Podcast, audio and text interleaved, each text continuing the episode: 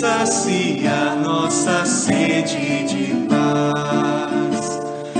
Vem, Senhor. Revestido de nossa fragilidade, o Senhor veio a primeira vez para realizar seu eterno plano de amor e abrir-nos o caminho da salvação. Revestido da sua glória, ele virá uma segunda vez para conceder-nos em plenitude os bens que vigilantes esperamos. Agora e em todos os tempos ele vem ao nosso encontro, em cada irmão ou irmã que encontramos, para que o acolhamos na fé e o sirvamos na caridade. Meu irmão, minha irmã, paz e alegria neste tempo novo que celebramos.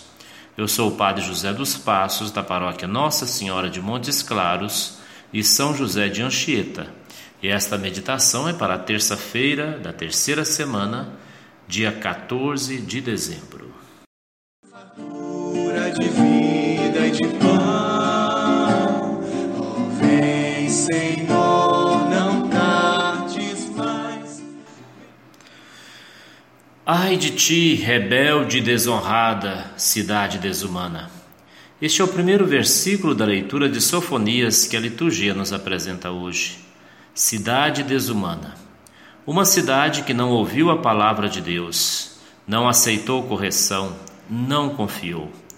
Essa cidade será punida com o afastamento dos fanfarrões arrogantes, e Deus dará a esta cidade um punhado de homens humildes e pobres, os quais não cometerão iniquidades e nem falarão mentiras.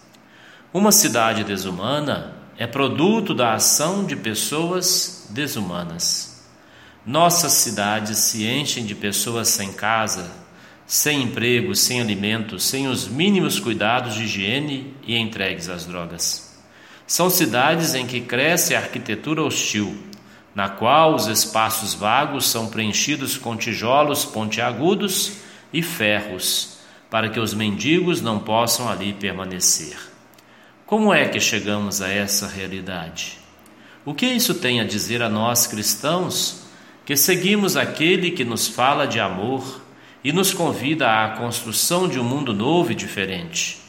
As palavras de Sofonias caem como uma luva em nossa realidade, especialmente nas grandes cidades.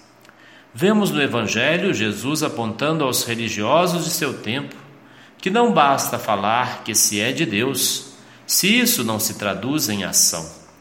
O amor está mais presente no fazer que no falar, nos ensina nosso Pai Santo Inácio. A verdadeira oração é amar, isto é, servir, como cantamos. Palavras são bonitas, mas insuficientes, se não houver o exemplo de vida coerente com aquilo que se diz. Assim, Jesus fala de dois filhos a quem o pai enviou a cuidar da vinha. Sabemos que vinha é sempre uma referência ao povo de Israel.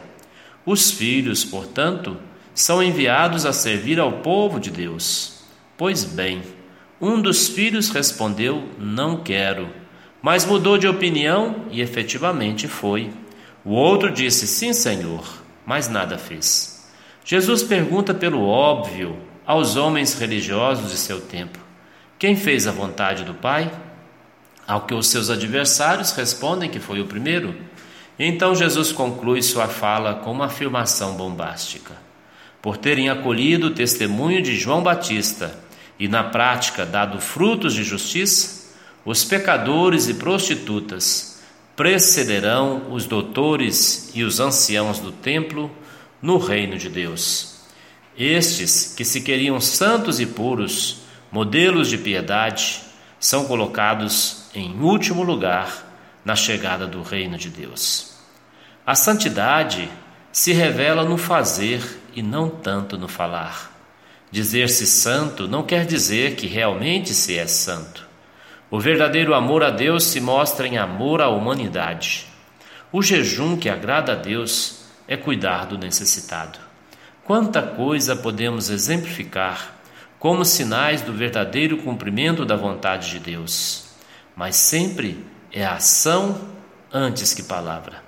Para nós, a reprimenda de Jesus também vale. Somos de Deus quando nos colocamos a serviço dos necessitados. Uma ação gratuita em favor do pobre pode valer mais que mil palavras de louvor a Deus. Meu irmão, minha irmã, recebe meu abraço e de Deus a sua bênção. Não deixe passar a oportunidade de fazer o bem.